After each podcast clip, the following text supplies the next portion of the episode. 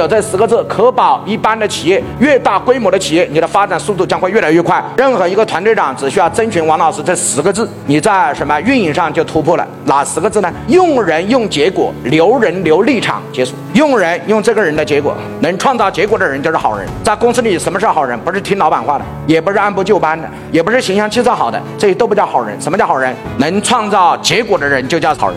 所以用人用结果用能力就非常简单。那在企业中也一样，我不管你是什么学历，茶壶里面煮饺子倒不出来的就不是饺子。你说你是个饺子，饺子也不行，因为你在茶壶里倒不出来。所以一句话，在公司里面十个字：用人用结果，留人留立场。如果有这十个字，可保一般的企业越大规模的企业，你的发展速度将会越来越快。老板什么都不看，也不要管自己的亲戚，也不要管自己的任何人，就一句话：用人用他的结果，谁有结果就用谁。